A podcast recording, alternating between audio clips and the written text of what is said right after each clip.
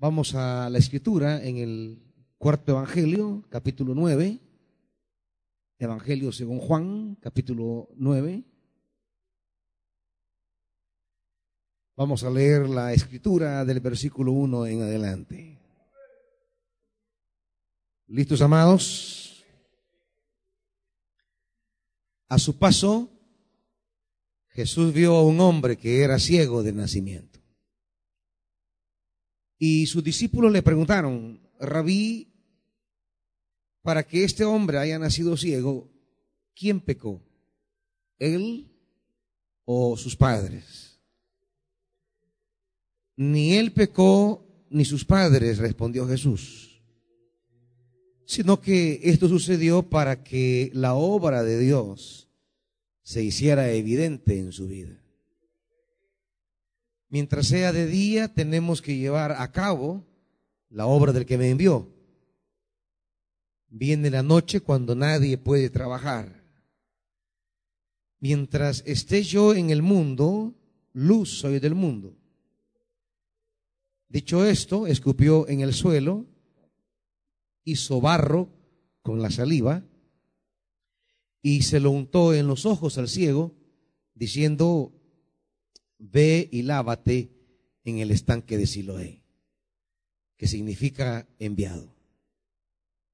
El ciego fue y se lavó y al volver ya veía. Sus vecinos y los que lo habían visto pedir limosna decían, ¿no es este el que se sienta a mendigar? Unos aseguraban, sí, es él, otros decían, no es él, sino que se le parece, pero él insistía, soy yo. ¿Cómo entonces se te ha abierto los ojos? Le preguntaron. Ese hombre que se llama Jesús hizo un poco de barro, me lo untó en los ojos y me dijo, ve y lávate en Siloé. Así que fui, me lavé y entonces pude ver. ¿Y dónde está ese hombre? Le preguntó. No sé, respondió. Padre,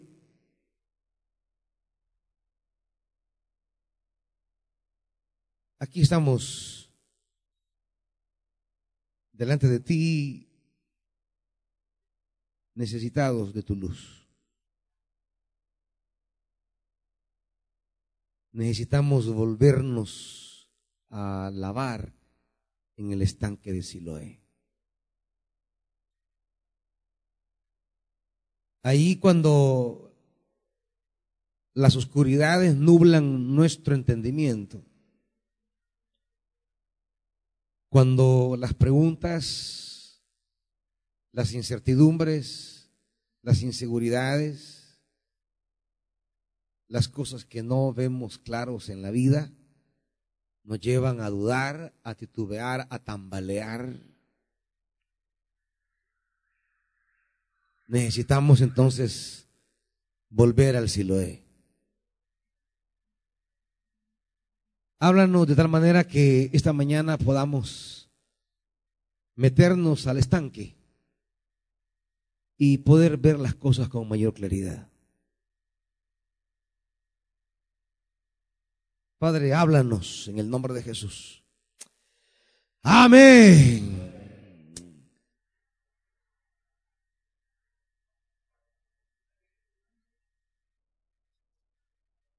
El capítulo 9 es el relato, eh, diríamos, del itinerario espiritual que todos debemos andar. La vida está llena de segmentos que, que hay momentos que no entendemos. Hay lapsos en nuestra vida que no alcanzamos a tener claro. Por eso la metáfora de la ceguera, que es la falta de, de ver, que en la Biblia va más allá de la ausencia física de percibir la realidad. La ceguera es la incapacidad de comprender. La la no claridad del panorama de la vida. Esos momentos donde no sabemos para dónde vamos. Creo que todos tenemos en la vida esos momentos de falta de claridad, donde convergen una serie de percepciones, sentimientos, convicciones, adversidades, días nublados como hoy, y hay etapas nubladas, donde no tenemos la más mínima claridad realmente para dónde vamos. Situaciones que no sabemos cómo entender y qué efecto van a tener en nosotros.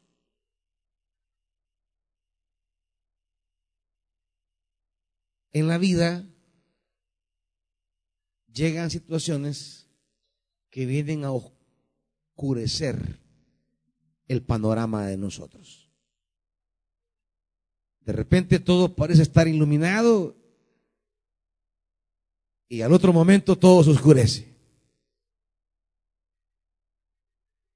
Y en la oscuridad no sabemos a dónde ir, qué camino tomar. Y, y en esas horas de oscuridad, a veces tomamos caminos erráticos.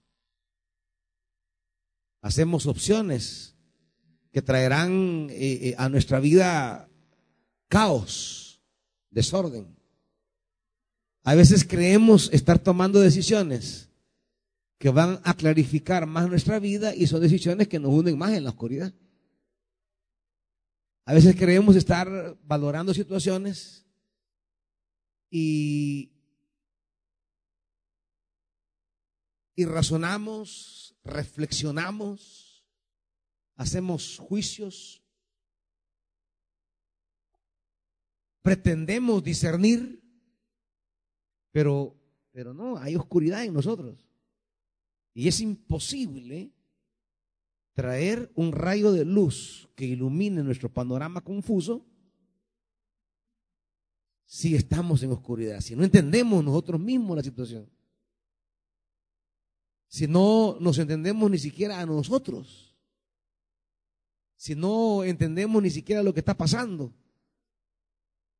si no vemos ni siquiera más allá de nuestra nariz. Y entonces, ¿cómo podemos acertadamente tomar decisiones que vienen a modificar nuestros días si no hay claridad? ¿Cómo? ¿Cómo, ¿Cómo venimos a tomar decisiones respecto a lo que no entendemos desde una condición de oscuridad? Y hay quienes se ponen a correr en la oscuridad. Es un atentado. Hay quienes se ponen a, a, a tomar decisiones aceleradas en la oscuridad. Y en apariencia al principio parece estar bien. Pero, pero no. El panorama se va a poner más oscuro y más oscuro y la vida más desordenada, más caótica. Se van perdiendo ciertos parámetros en la vida que nos dan dirección y poco a poco vamos cayendo en el vacío en la nada, en el sinsentido. Y cuando estamos en el sinsentido, vienen nuestras incomodidades, nuestras molestias, nos sentimos frustrados de la vida, deprimidos, desorientados, comenzamos a culpar a medio mundo, pero no. Es un problema, un problema nuestro. Un problema en el que en el que no logramos encontrar el camino, disipar el sendero. Y en esa oscuridad nos metemos a tomar decisiones. Cuando estemos en ese panorama, hermanitos, cuando usted esté en una faceta de su vida en la que no entiende lo que está pasando, y no logra asimilar dilucidar lo que está viviendo, no tome decisiones. No se precipite. Una decisión tomada en la oscuridad solo es acelerar mi proximidad al abismo. Decisiones tomadas al calor de no tener claro el panorama solo es apresurar mi desgracia. Yo creo que en los tramos de oscuridad es mejor detenerse. Es mejor detenerse. Y es tiempo de entrar al estanque de Siloé. Es tiempo de entrar a un tiempo de, de búsqueda, de crecimiento, de desarrollo en la calidad de la comprensión espiritual que tenemos. Es tiempo de detenerse.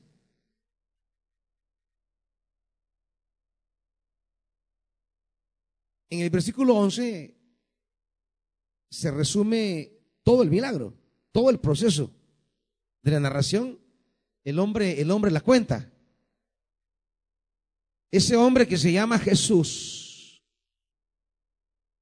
y si lo es, significa el enviado. Y más adelante se va a hablar del enviado. Cuando dice el 33, si este hombre no viniera de parte de Dios, ¿quién es entonces el Siloé? ¿Quién es el Siloé? Es Jesús. Siloé el enviado. Y Jesús, el que viene de parte de Dios. Versículo 4, mientras sea de día tenemos que llevar a, cabo la obra del que me. ¿Quién es el enviado entonces? ¿Quién es Siloé? ¿A dónde tenemos que ir entonces? De Jesús. Él es mi estanque. Él es la piscina en la que me debo sumergir. Las horas de oscuridad que llegan a nuestra vida solo tienen una salida, sumergirme en Jesús. Tenga cuidado cuando las horas de oscuridad, en lugar de hacerlo meter al estanque, lo hacen sacar del estanque. Tenga cuidado. Salir del estanque es la peor decisión que podemos tomar. Salir del estanque de Siloé, salir del enviado y salir del ser enviado. Salir no solo de Jesús, que es el enviado, sino salir del escenario de envío en el cual nos hemos identificado con Jesús. Seguir a Jesús es seguir al enviado. Seguir a Jesús es estar con Él haciendo la obra del que nos envió. Por eso dice, mientras sea de día, ¿qué dice? Versículo 4. Tenemos plural. Es decir, que nosotros somos los que estamos con el enviado. Participando de la obra que a él se le encomendó. Y que a la hora de seguirlo somos colaboradores del enviado. Y por extensión también somos enviados. El estanque de Siloé, entonces, de acuerdo a la escritura y a este razonamiento, el estanque de Siloé es Jesús y la obra a la que ha sido enviado. Es mi participación junto con Jesús en la obra a la que Él ha sido enviado. ¿Me van siguiendo, hermanitos? El estanque de Siloé. El estanque de Siloé es mi participación con Jesús, el enviado, en la realización de llevar a cabo la obra de el que lo envió. Y es, es aquí donde debemos tener una certeza. Una sola certeza debemos tener en las horas de la oscuridad. Si usted se aferra a esta certeza, la toma en la más densa oscuridad que esté atravesando, pero la toma. Ese, ese camino la lo va a llevar a la luz. ¿Y cuál es esa certeza? La certeza es aferrarme, introducirme, meterme al estanque que es Jesús y la obra a la que Él fue llamado a realizar, para la cual fue enviado, y que al seguir a Jesús, yo debo meterme en ese estanque y meterme en este estanque es estar haciendo la obra del Padre que nos envió. Nuestro estanque es la obra del Padre. ¿Me están oyendo, hermanitos? ¿Qué significa esto? Bueno, que esa es mi convicción. Que cualquiera sea el panorama oscuro que esté viviendo, hay algo de lo que no puedo moverme, del estanque. No salga del estanque. Porque si salimos del estanque, ya no hay esperanza para nosotros. No hay. Si el estanque es el único lugar donde podemos ver lo que no vemos, entender lo que no entendemos. ¿Qué le sucede al pescado si sale del agua? Al pez, perdón, si sale del agua. Por muy grande, bonito, precioso que sea, fuera del agua no es nada. Puede ser el pez más lindo, de los colores más preciosos. Y quisiera salir por ahí a exhibir su belleza, quisiera por ahí a, a, manifestar eh, sus colores, pero saliendo del tanque no hay vida para nosotros. Saliendo del estanque no hay luz para nosotros. Esas son esas convicciones que falta que muchos tengamos en la vida. En la vida. Aquí no estoy hablando de la iglesia, hermanitos. No, no, no. No estoy hablando de, ni siquiera de Betania, estoy hablando de la obra de Dios en el sentido de hacer lo que Dios nos ha mandado hacer. La obra de Dios es mucho más grande que Betania. Tratamos y luchamos de hacer la obra de Dios en este estanque. Pero yo siempre he dicho, mire, usted puede sobrevivir si quiere fuera de Betania. Si de verdad Dios lo va guiando. Pero si es el estanque en el que Dios lo ha puesto, por gusto, no hallará otro estanque porque es el que Dios le dijo aquí. Yo pasé 12 años siendo pastor de esta iglesia queriendo irme. 12 años. Antes que Betania entrara hace 14 años en una dinámica espiritual diferente, yo quería irme. Yo no miraba claro el panorama. No avanzaba, no crecía. No sentía que, que me estaba realizando como pastor. Las cosas que uno visualizaba eran cortadas, eran bloqueadas. Y a veces hasta uno se va acomodando a esa pasividad y a ese, eh, eh, a, ese estorbo y yo me quería ir. Pero yo tenía una convicción de la que no me podía mover. Y yo tenía la convicción que Dios me puso en este estanque.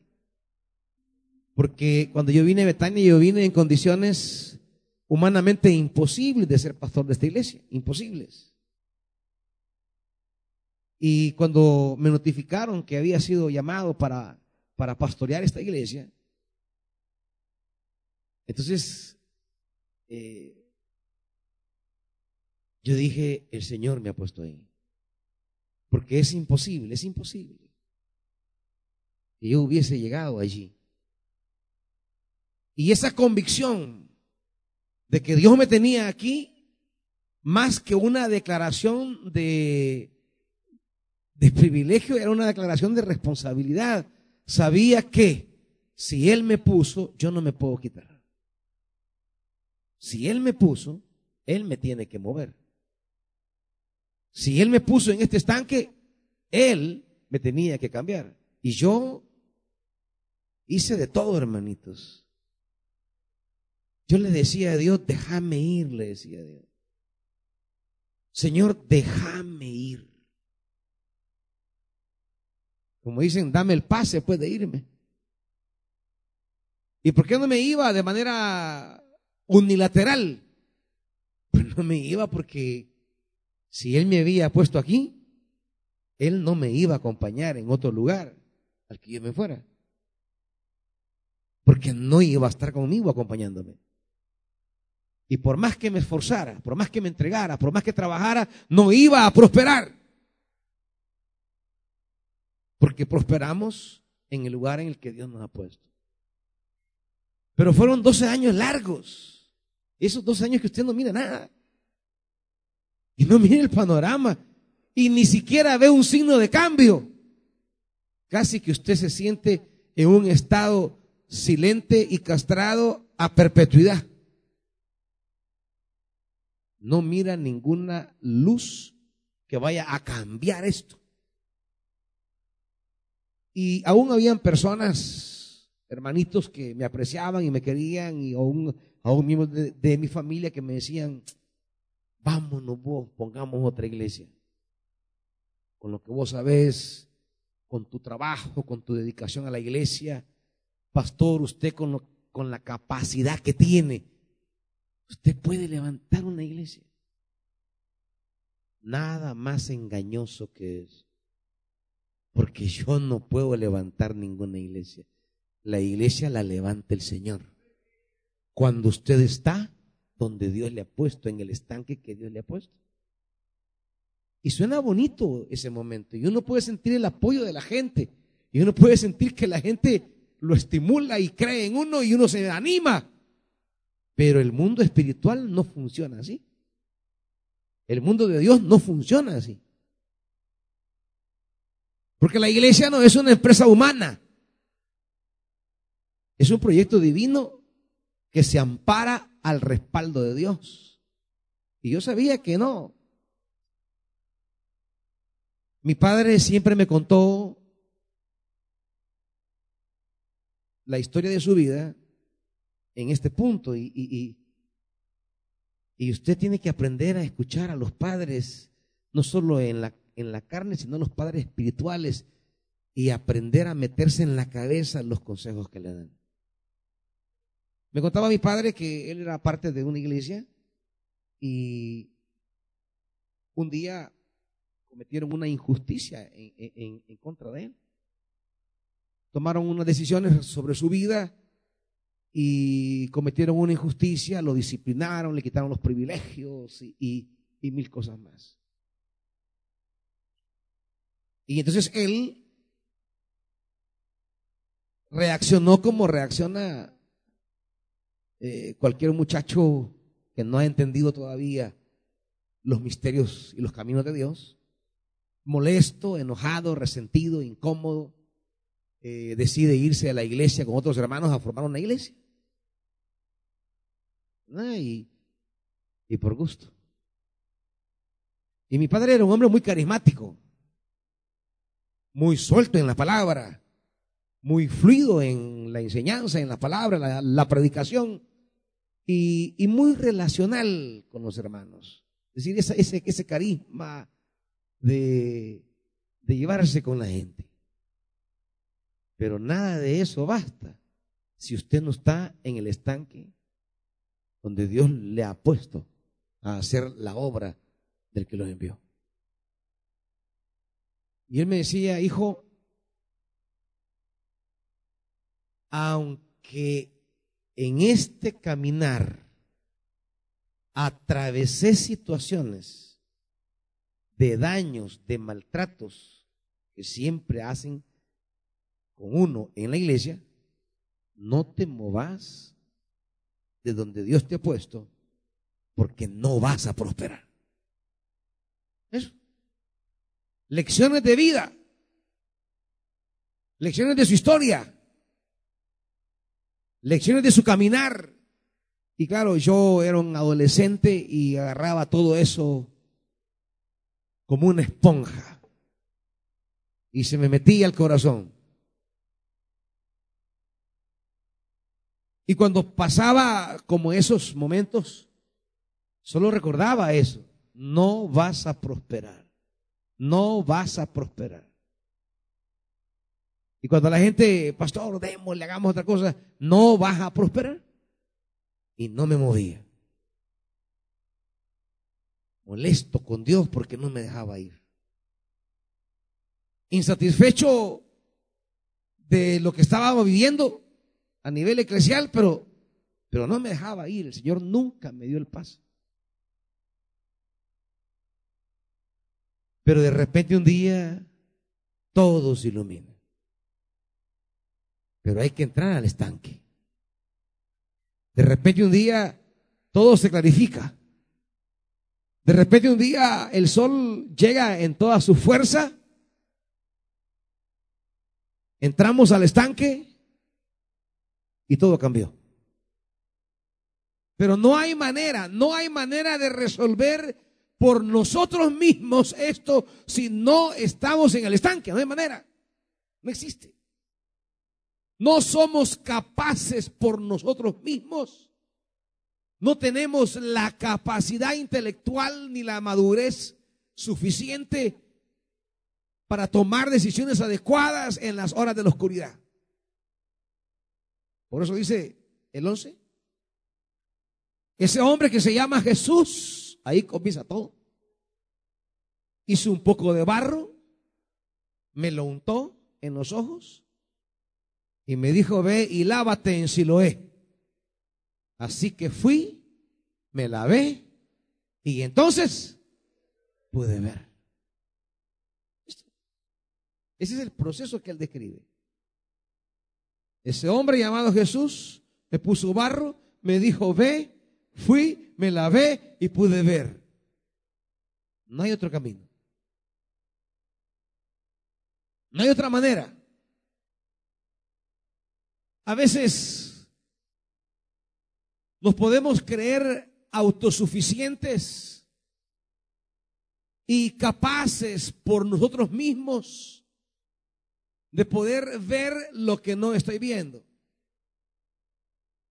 Pero quiero decirle que no va a prosperar. No va a prosperar. No porque yo lo digo, porque yo se lo deseo, no, es principio de la escritura.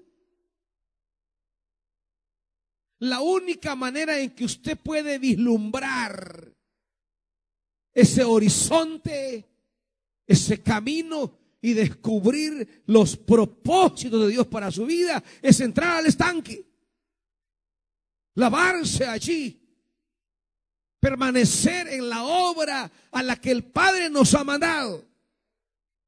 No hay otra manera.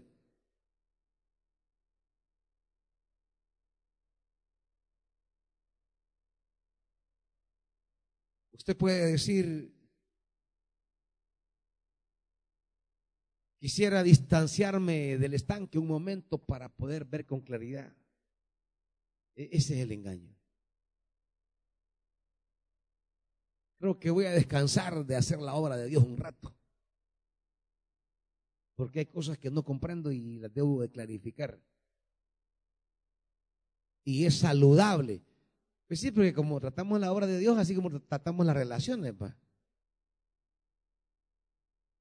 Mira, este, démonos un tiempo. Porque quiero reflexionar sobre nuestra relación. Claro, usted ya sabe que se darse un tiempo no es un tiempo. mándalo al carajo para siempre. Ya cuando usted le dicen démonos un tiempo, usted ya sabe que por gusto.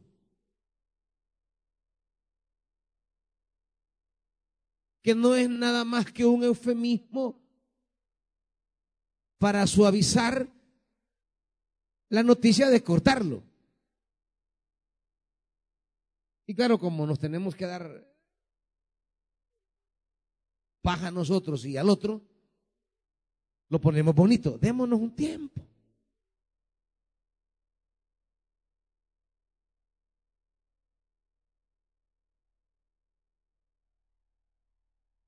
Para entendernos, tenemos que conocernos y estar cerca, no distanciarnos. Para entender las cosas en los tramos de la vida que nos sentimos confusos, que ya la realidad que vivimos nos nubla la capacidad de ver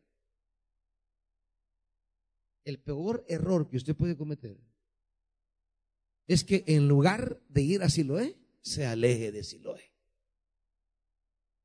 En lugar de, de decir, bueno, hay cosas que no entiendo, me voy a meter más en el estanque. Pero nuestra lógica humana es, me voy a salir un rato del estanque. Cuando usted está ahí, sobrecargado por la vida, porque a veces la vida se pone bien pesada. A veces la realidad humana se pone bien cargada.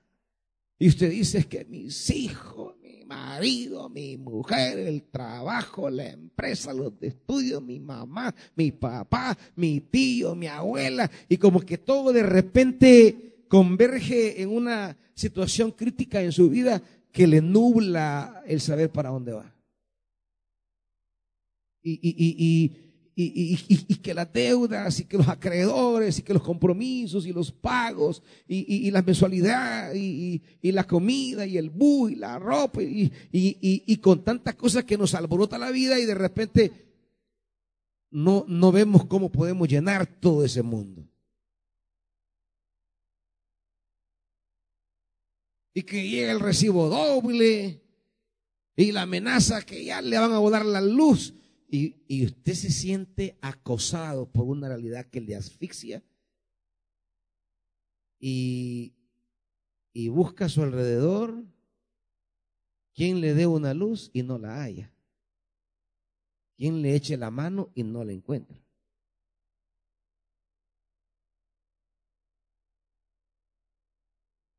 Cuando en nuestra oscuridad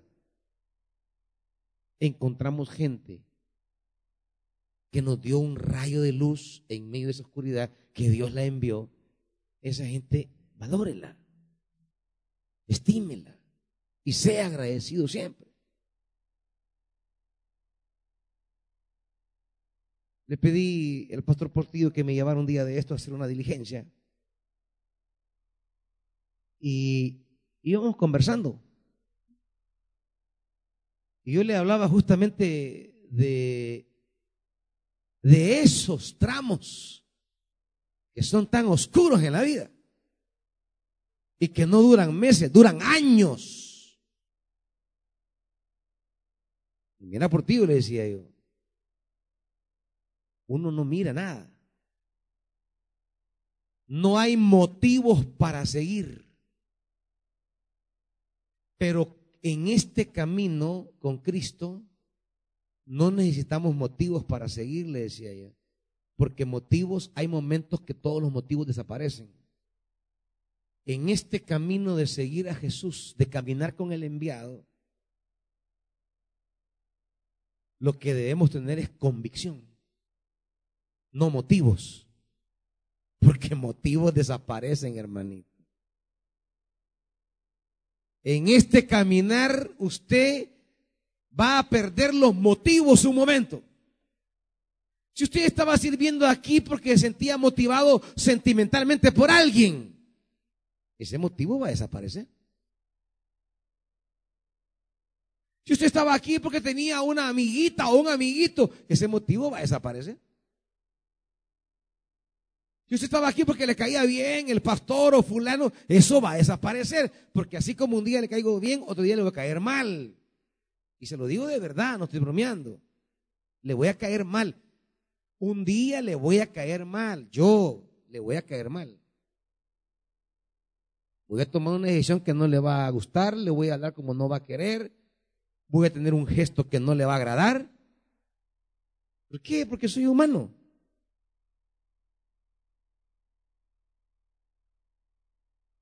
Y va a decir, nah, perderán un motivo. En este camino, si usted está andando por motivaciones, la va a perder. Porque los seres humanos son expertos en quebrar los motivos para servir. Motivos para estar en el estanque se terminan, se acaban. Su líder no lo trató como tenía que tratarlo. Su compañero de servicio le anda complicando la vida. Andan hablando de usted. Hay indiferencia hacia usted. Lo marginan, lo desprecian. Y no hay motivos. Y si usted camina por motivos, nos vamos a salir del estanque rápido. Le decía, no busquemos motivos para estar en el estanque. Busquemos convicciones. Porque los motivos no dependen de mí, los motivos dependen de otro. Y yo no puedo manejar a los otros, pero las convicciones dependen de mí.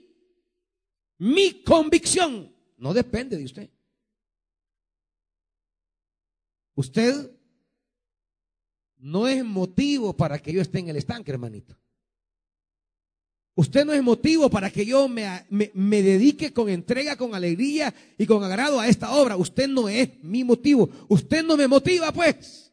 Es más, muchos de ustedes desmotivan. Son burros. Pastor, deme un consejo. Y allá va el, el pastor a perder su tiempo a darle consejo y aparecen los dos días haciendo lo contrario que uno les dijo. Y uno dice, ¿y este pasmado para qué me pide consejo si no va a hacer lo que le digo? ¿Por qué me hace perder el tiempo? Pues? Y esta hermanita dundita, ¿por qué? Ay, pastor, ¿qué hago? ¿Qué hago? Y uno les cree. Dígame, pastor, lo que usted me diga, eso voy a hacer. Y uno les cree. Bueno, pues voy, voy a dedicarle un tiempito. Y allá aparecen haciendo totalmente lo contrario que me vinieron a pedir consejo. Entonces, si yo me dedicara a esto porque ustedes son un motivo, no, hombre, ya me hubiera ido.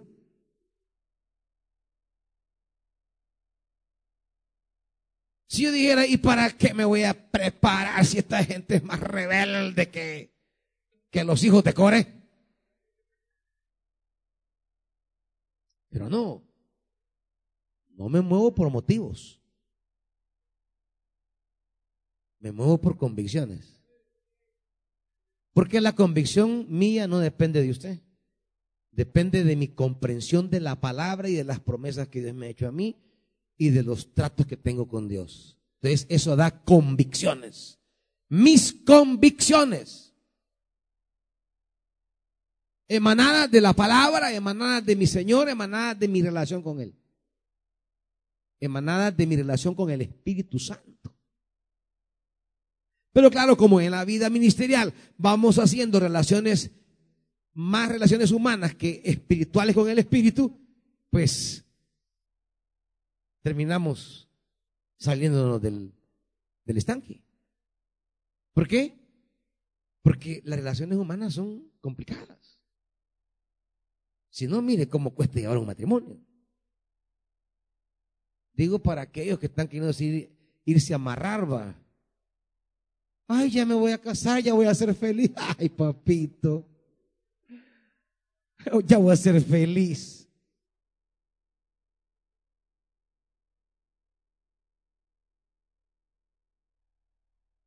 Para, eh, es, que yo digo que estos que se vayan a casar deberían de subir eh, al renuevo de pareja antes. ¿Verdad? Para, para, para, para, para que algo escuchen, pues, de, de todos los dramas, va. Así, blanco y negro. Para que usted diga, mira, mira, no, Yesita, creo que mejor voy a seguir sirviendo al Señor.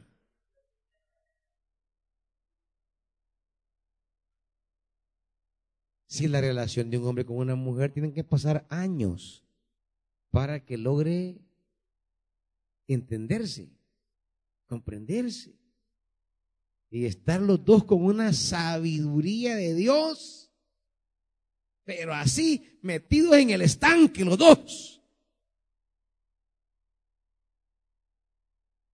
Y el camino se va disipando, pero tienen que pasar años, hermanitos. Eso no es así por así. ¿Cuánto creen que he aguantado yo a la pastora? ¿Ah? creen que es fácil esta carga, hermanito? Solo mi padre.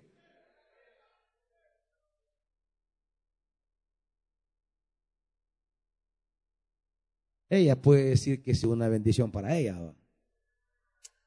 Va. Ya ven que no me dan motivos. En esto es de convicciones, hermano. Esto es de convicciones.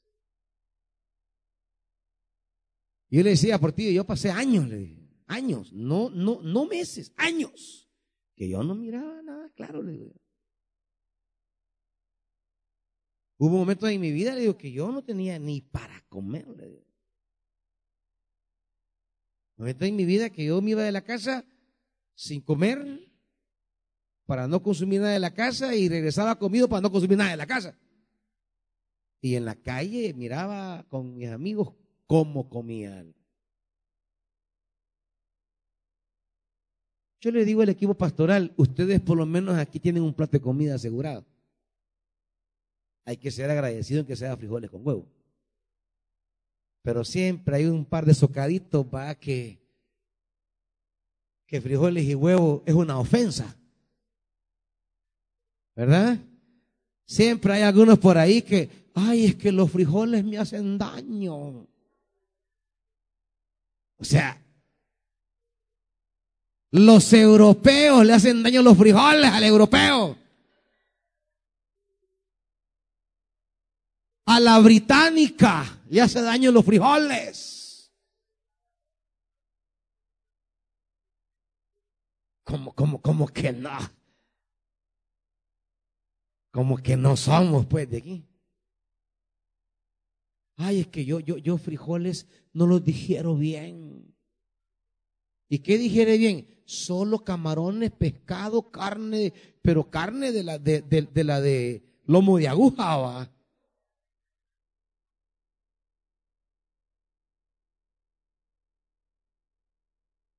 Entonces,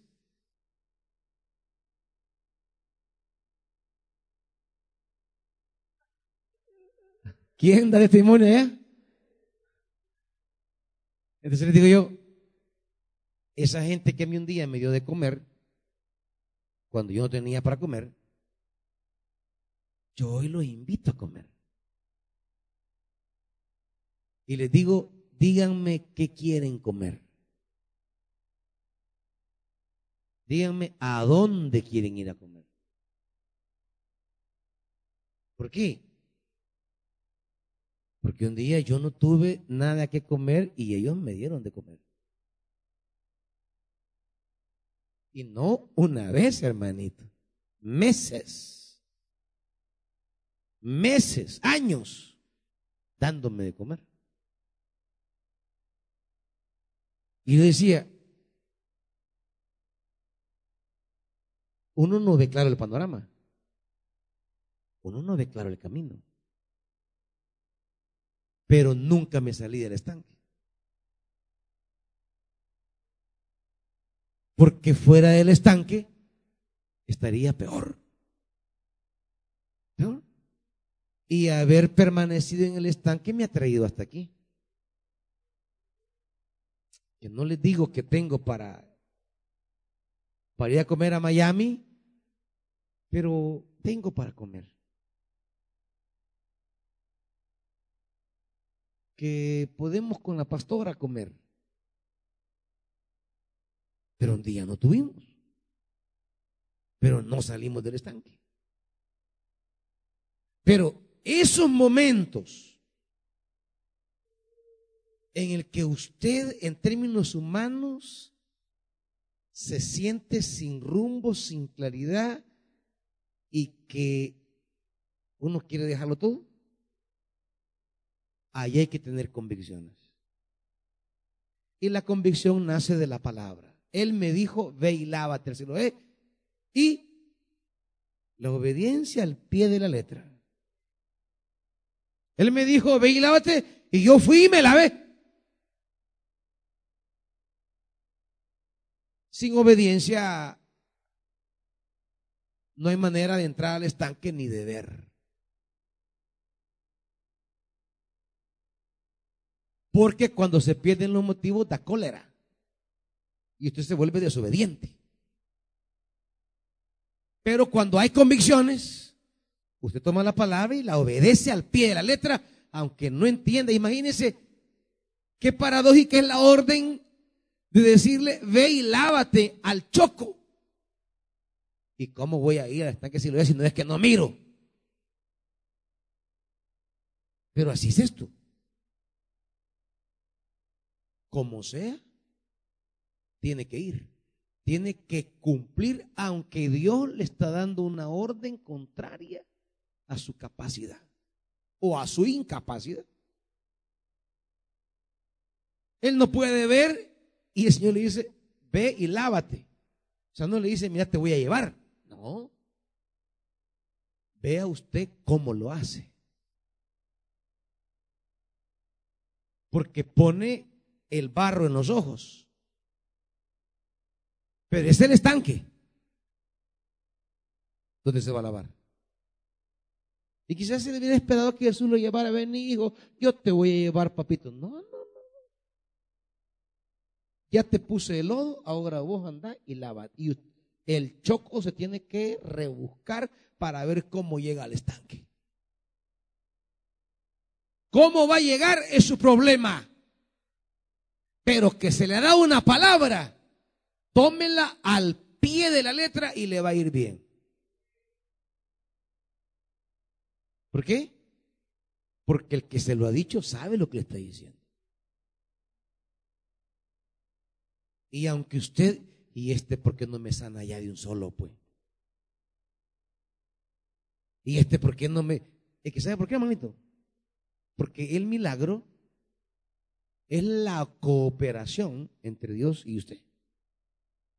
El milagro es el fruto de la participación conjunta entre el barro que Dios pone en sus ojos y la rebusca que tiene que hacer usted de ver cómo llega al estanque de Siloé sabiendo que es un problema para usted.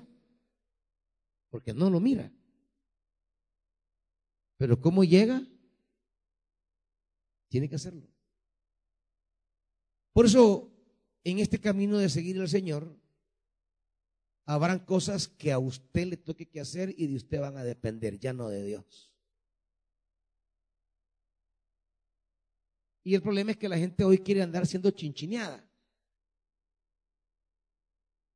No, en esto hay una parte que le compete a usted únicamente. Y si usted no lo hace, ni Dios lo va a hacer, mucho menos yo, hermanito. No esté esperando que yo haga la parte que a usted le toca hacer. Usted debe tener una determinación, una convicción y tiene que pagar un precio para llegar al milagro. Pero no todo lo queremos en la trompita. Ya queremos todo masticadito. Es que, es que no me consienten en esa iglesia. es que ahí no dan cariño. El pastor no da amor. Hay un precio que hay que dejarlo a usted solo porque es usted quien tiene que decidir y yo ya no puedo hacer más. Lo que yo hago es darle la palabra, pero quien tiene que ir al estanque es usted, hermanito. Y yo ya no puedo hacer más. Y no lo voy a llevar a Cucucho al estanque tampoco. Mi tarea es darle la palabra como se la dio Jesús al, al ciego. Y usted va y busca el estanque y vea cómo hace. Pastor, pero es que yo no miro. Ese es su problema. Pues sí, porque las, las cosas en el mundo espiritual que a veces ponemos como excusa para no hacerlas, no son excusas cuando hay fregando. Pastor, pero es que, es que, es que no puedo ir ahorita porque que estoy tan ocupado. Ah, pero la invitan a fregar ahí, saca tiempo a ver de dónde. Que mire, fíjese que, que salgo bien tarde del trabajo. Voy a dejar esto porque yo ya, ya, ya no puedo. Y de repente ve que andan allá por fregando por tal y tal lugar. O sea que las cargas o las discapacidades que tienen para cumplir el mandato divino no son discapacidades para andar fregando con las amigas o los amigos o los cheros o los... Entonces es mentira. No son reales esas objeciones. Son inventos solamente para justificar su ceguera. Porque no tiene convicciones, tiene motivos. Y los motivos desaparecen. Justificamos nuestra falta de motivos y dejamos el estanque.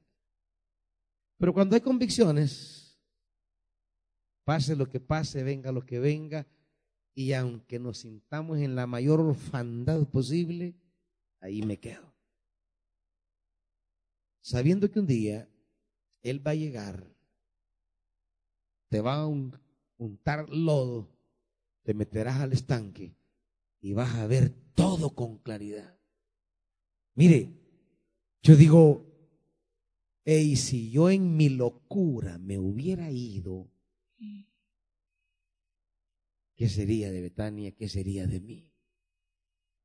Es más probable que Betania estuviera bien porque la obra es de Dios y Él siempre va a sacar adelante. Y yo, ¿en qué estuviera? ¿dónde estaría? ¿Cómo hubiera crecido mi alegría, mi realización, mi plenitud? Porque en esto no es solo tener pisto. Quizá con los dones, capacidades y conocimientos que Dios me ha dado, yo hubiera por ahí encontrado alguna otra cosa de donde comer. Pero el tema no es solamente de dónde comer, no, es vivir llenos de alegría y de plenitud, sabiendo que estamos ahí en el lugar que Dios me ha dejado y Él me está colmando de su bendición. Y, eso no lo tuviera. Quizás tuviera para comer, pero estaría feliz, realizado, contento, dichoso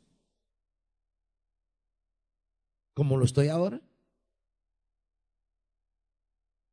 ¿Estaría realmente pleno de ver el caminar de la obra de Dios cuando Él nos mete al estanque? ¿Estaría de verdad contento? Quizás no. Definitivamente no. Porque en la vida, la vida es más que solo sobrevivir. No solo de pan, vivir el hombre. Quizás tendría pan para vivir, pero no palabra para reír. Pan para sobrevivir, pero no palabra para ver la gloria de Dios. Y a veces por la sobrevivencia por el pan sacrificamos la palabra. Usted no puede hacer eso, hermanito. Es cierto que hay que buscar el pan, pero sin sacrificar la palabra. Y yo he aprendido en la vida que el pan no da palabra, pero la palabra sí da pan. Estar en el estanque nos llega a proveer en la vida de todo. Por eso es un acto de locura que en mi oscuridad yo pretenda que quiero ver alejándome de la luz.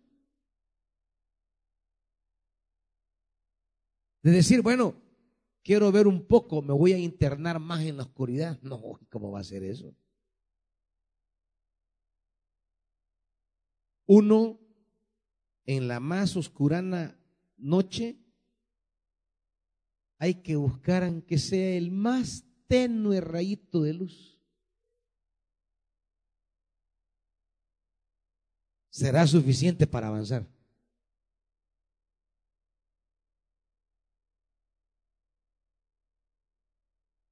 En esta experiencia, el ciego, el ciego eh, va a tener un, un desarrollo, meterse al estanque para él lleva un proceso. Mire, lo vamos a llevar. Primero, arranquemos con el versículo 13. Fíjese bien. Primero dice el 13, este hombre había sido ciego. Y de ser ciego ha pasado al 21. ¿Qué? Ahora puede ver. Fíjese, de ciego a vidente, ya puede ver. Luego, en el versículo 27, de forma encubierta, él deja entrever que ya no solo mira, ahora se ha convertido en qué? Discípulo. Aunque lo hace referido a los fariseos sobre Jesús, pero de manera encubierta él está planteando ahora su nuevo lugar. Porque no es solamente de no tener una capacidad física y luego adquirirla y creer que con tener la capacidad física solucionada, las cosas ha terminado. No, hay que pasar al plano espiritual ahora. Y ahora el hombre es discípulo. Y de discípulo, otra vez, de forma solapada en el 34, ¿en qué se convierte? ¿Cómo? En maestro. Los fariseos le están diciendo, tú vas a venirnos a darnos lecciones y realmente es lo que está haciendo. No solamente es ahora un discípulo, sino que ahora ha crecido a ser maestro, porque en este caminar Dios hace una obra perfecta desde mi ceguera, vidente, discípulo, maestro. Hay un crecimiento, hay un desarrollo que muchos no viven. Han venido a Cristo, se han convertido, ahora ven, pero nunca son discípulos. Y aquí entran muchos que no quieren ser discípulos. Se creen totalmente ya. ¿Y a mí qué me van a decir? ¿Y yo qué voy a aprender de este hombre? Por eso nunca son nada. Nunca aportan a la obra porque no han crecido. ¿Y cómo van a dar crecimiento si no crecen ellos? Se vuelven activistas religiosos. Que andan para arriba, para abajo, al lado, a la izquierda, a la derecha, pero nunca son capaces de dar una palabra. Pídale una palabra y no sabe qué decir. Y, y, ya, ya están viejos en el camino del Evangelio. ¿Por qué? Nunca pueden dar palabra porque no reciben palabra. Nunca pueden dar instrucciones porque nunca quieren recibir instrucciones. Nunca pueden ser líderes porque primero no aprenden a ser discípulos.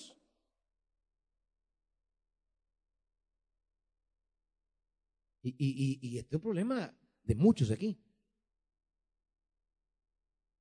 Que creen que, que pueden desarrollar, salir sin ser discípulo primero. Y ser discípulo es recibir instrucciones. Vaya, mire, va a ser esto, esto, esto y esto.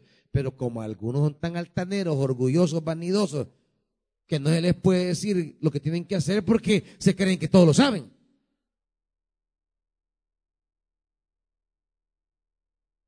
Ahora este hombre de discípulo pasa a ser maestro. Y les está dando una cátedra a los fariseos. El que era ciego, impotente y capaz, ahora está educando a los maestros de Israel. Porque nada es imposible para Dios. Vengamos de donde vengamos y la incapacidad que tengamos, si seguimos el proceso, Dios nos puede usar para hacer cosas grandes. Pero ¿por qué Dios no usa a muchos de ustedes para hacer cosas grandes? Porque primero no se ponen en el lugar de discípulo y ser pequeño y aprender.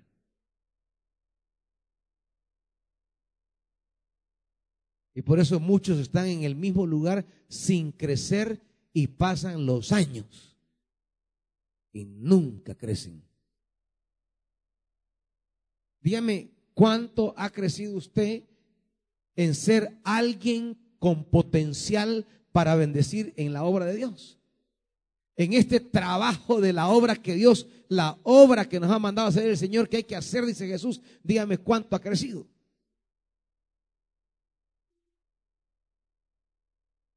Pero ha seguido el proceso.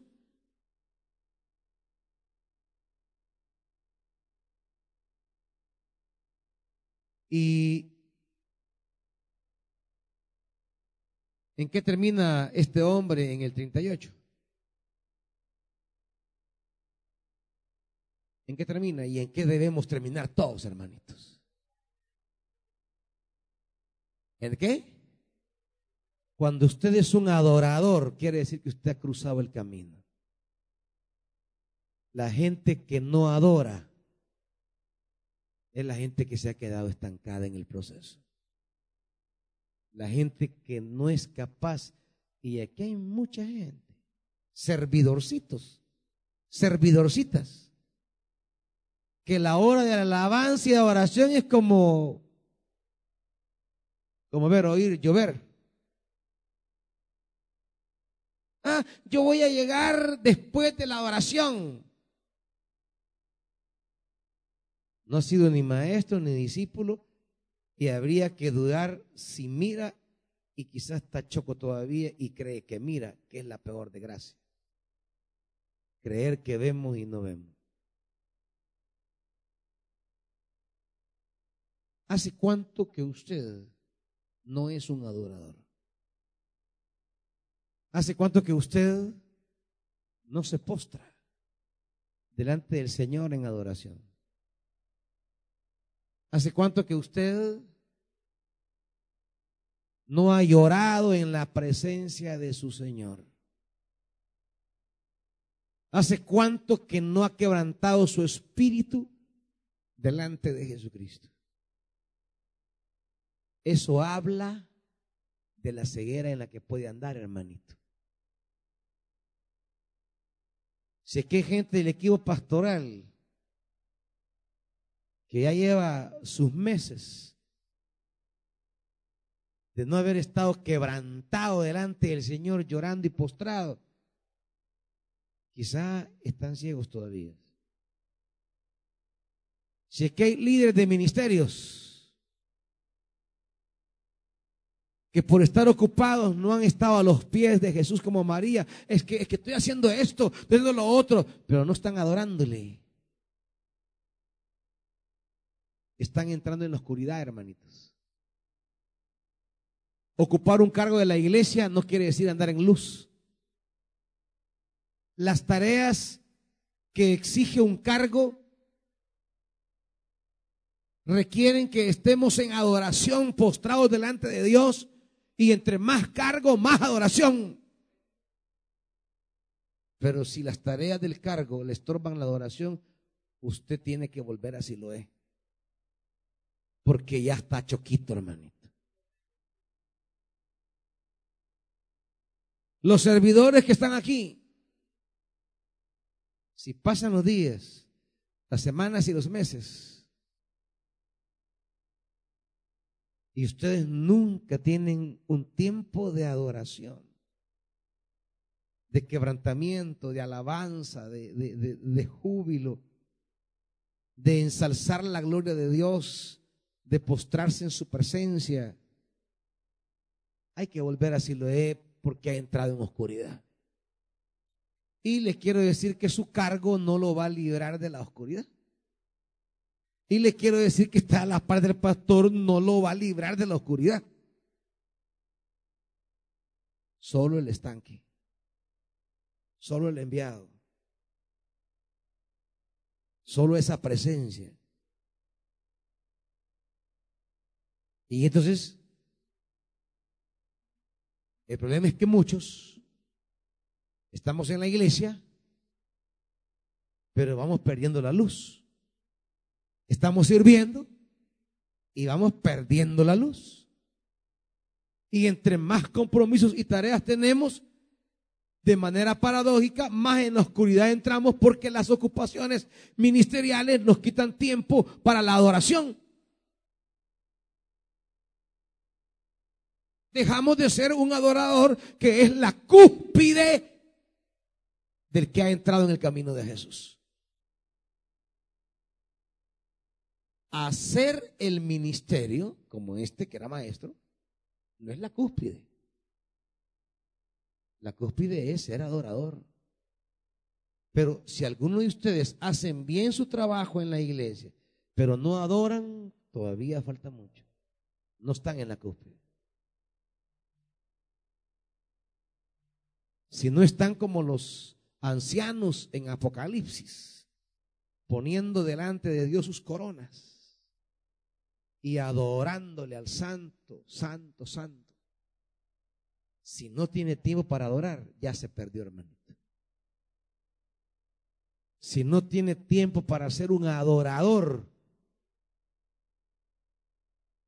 nos hemos convertido en activistas religiosos.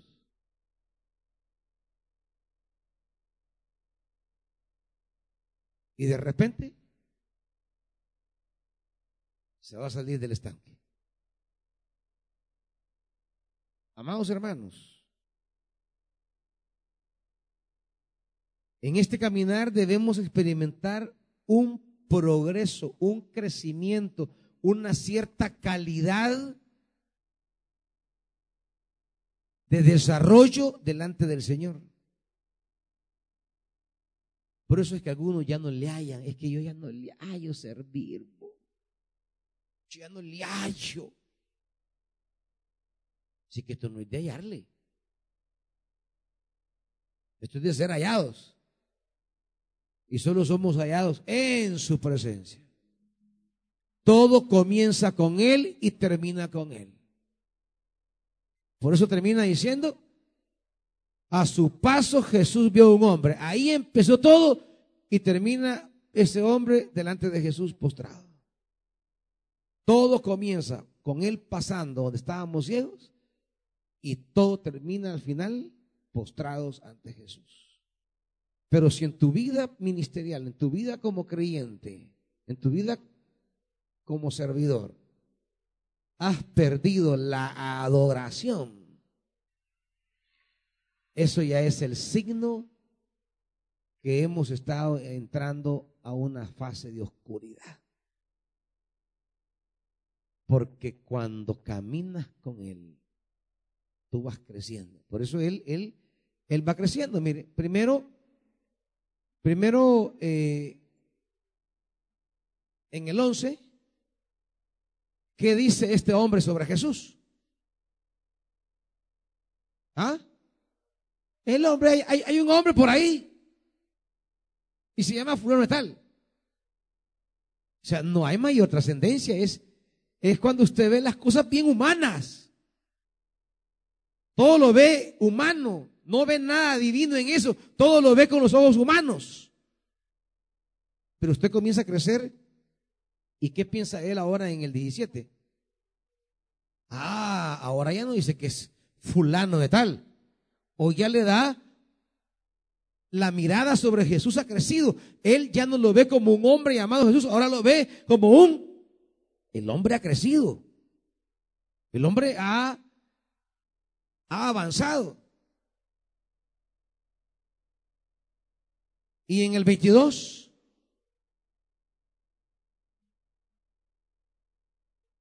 ¿cómo va a, a, a, reconocer lo que es lo que los fariseos van a criticar? Que ahora le reconozcan como, como el Cristo. Y en el 33,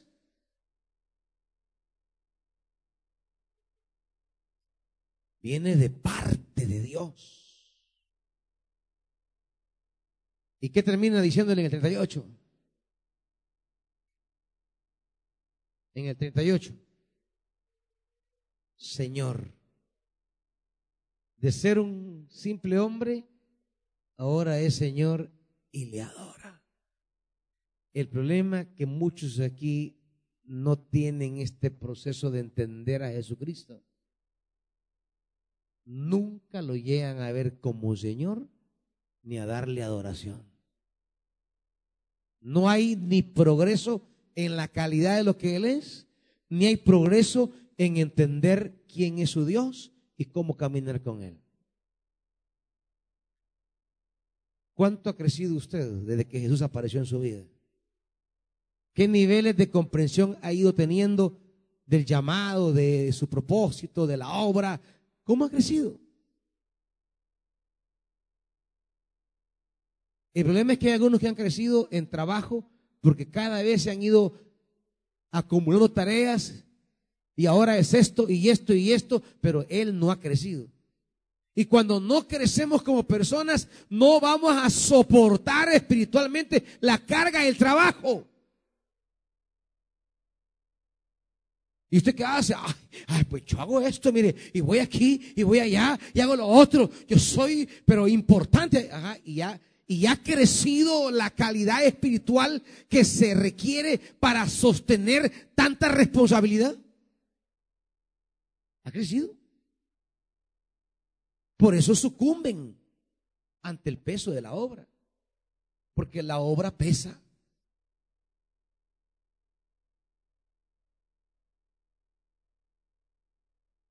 Ahí me están criticando a mí y no pudo ni siquiera con, con una conexión. Ahí anda hablando de mí, no, puso, no pudo ni siquiera con una columna familiar. Me anda criticando y el peso de un ministerio lo doblegó. Una zona lo quebró. ¿Cuál es la robustez espiritual que debo llegar a tener para sostener el peso de todos ustedes? Y no andar ahí de con niñerías. Ay, yo me siento triste, confundí. ¿Cuándo me han visto ustedes así a mí, pues? ¿Cuándo me han visto a mí desorientado? Desanimado. Que ando chillando ahí, jamás. Tantos pastores que andan chillando, ay, que el peso de la... Mire, entonces, ¿para qué se metió a esto? Pues ya sabemos. Esto es guerra, trabajo, cansancio. Y es lidiar con tantas cosas. Así que hay que lidiar con lo administrativo, con lo relacional de las personas, con lo espiritual, con la educación, con la enseñanza, con lo territorial, eh, eh, eh, con, con tantas cosas a nivel de iglesia y las cosas de la familia y las cosas mías personales. Y usted con, con un carguito que le han dado ya no aguanta. Por eso le dice, le dice Dios a Jeremías, si los que corren a pie te han cansado, ¿cómo vas a hacer cuando corras con los caballos? Ay, ya quieren ser pastores de no sé qué y, y no han podido con una tonterita. El servicio es una carga pesada. Por tanto, se requiere que usted crezca en la calidad espiritual de lo que es tiene que desarrollar la robustez y la resistencia para llevar sobre sus hombros el arca de Dios. El ministerio que se le ha entregado pesa. Usted necesita crecer en la calidad espiritual de lo que es, en su tarea con Dios, en saber qué es para Él, cómo va creciendo su amor con Cristo cómo va evolucionando su intimidad con Jesús, con su amado Señor. ¿Cómo va?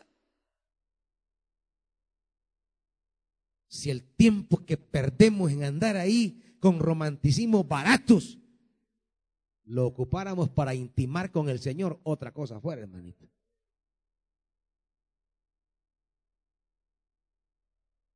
Es que solo contigo quiero estar, mi amor.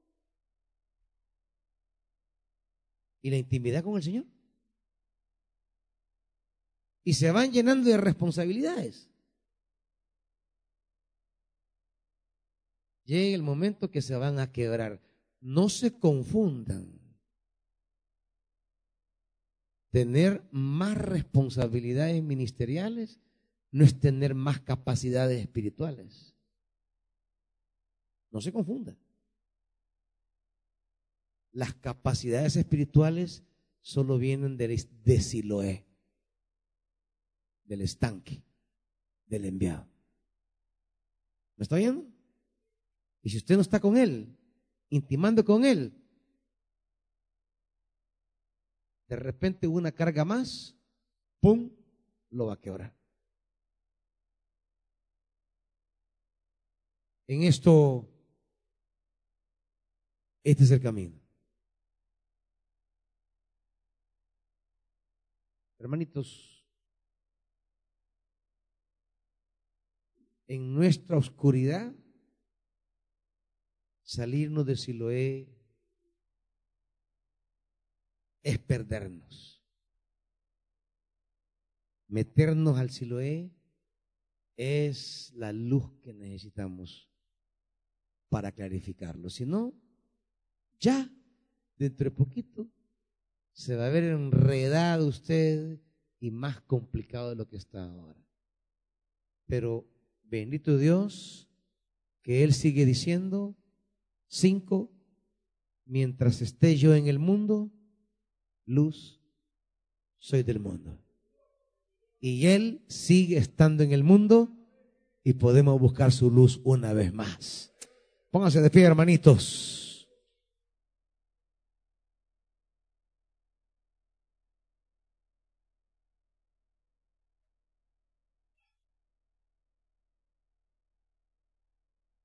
Padre,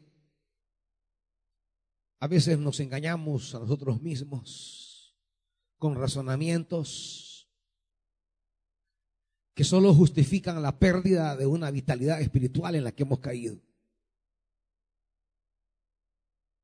A veces transferimos a otro la culpa de una ceguera en la que hemos entrado. Y es solamente mi responsabilidad.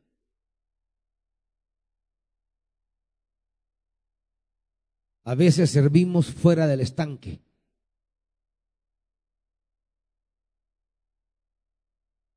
Para cualquiera esta mañana, hermanitos, hermanitas,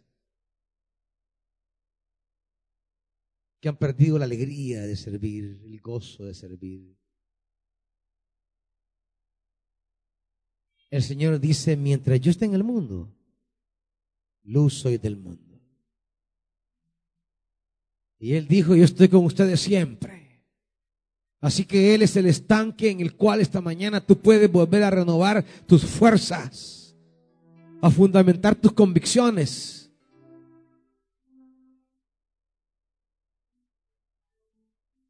¿Cómo te ha ido desde que te fuiste del tanque? ¿Cómo te ha ido desde que saliste del estanque de Siloé? De esa vida de servicio, de trabajar para tu rey, de hacer la obra que Dios te ha enviado.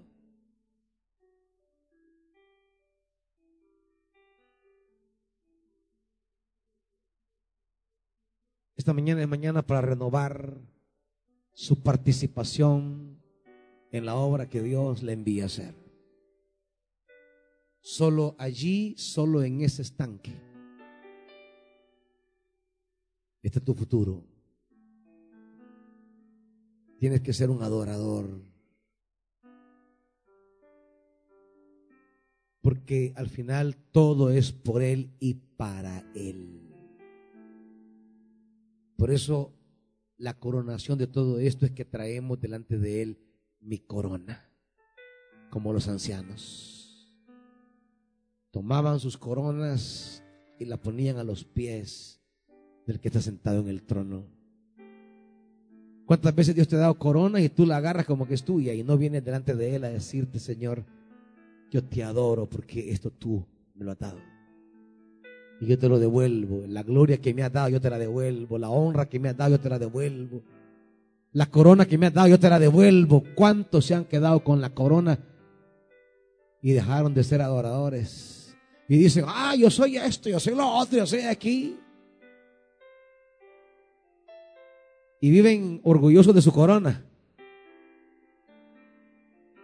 Pero no traen la corona y la ponen a los pies del Señor. Por eso van perdiendo, va perdiendo robustez espiritual, madurez, crecimiento. Si esta mañana alguien quiere entregarle su vida al Señor o si alguien quiere reconciliarse con Dios o si alguien quiere retomar su ministerio, si alguien quiere entrar al estanque, venga, venga. Hay estanque para todos.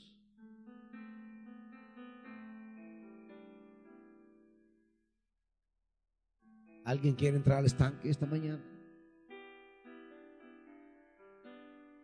Padre,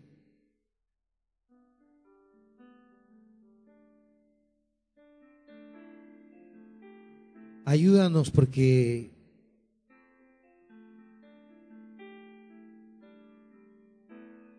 porque todos podemos confundirnos en un tramo de la vida.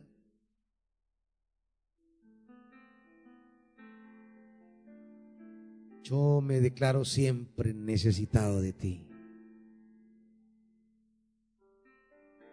Yo me declaro siempre necesitado de tu saliva, de tu lodo sobre mí.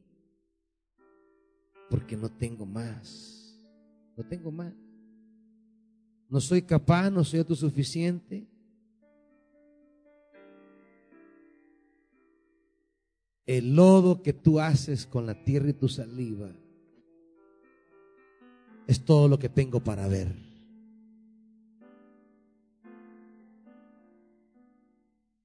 Así que ser enlodado por ti es mi gloria. Y es el único camino para poder ver siempre. Así que aquí estamos, Dios, para que sigas poniendo lodo en nosotros.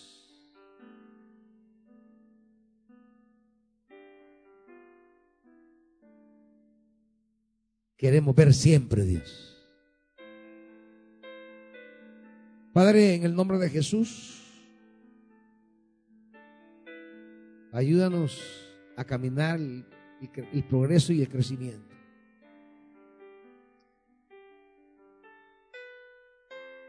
Padre bendito, en tus manos de misericordia nos confiamos. En Cristo Jesús. Amén. Saludos hermanitos.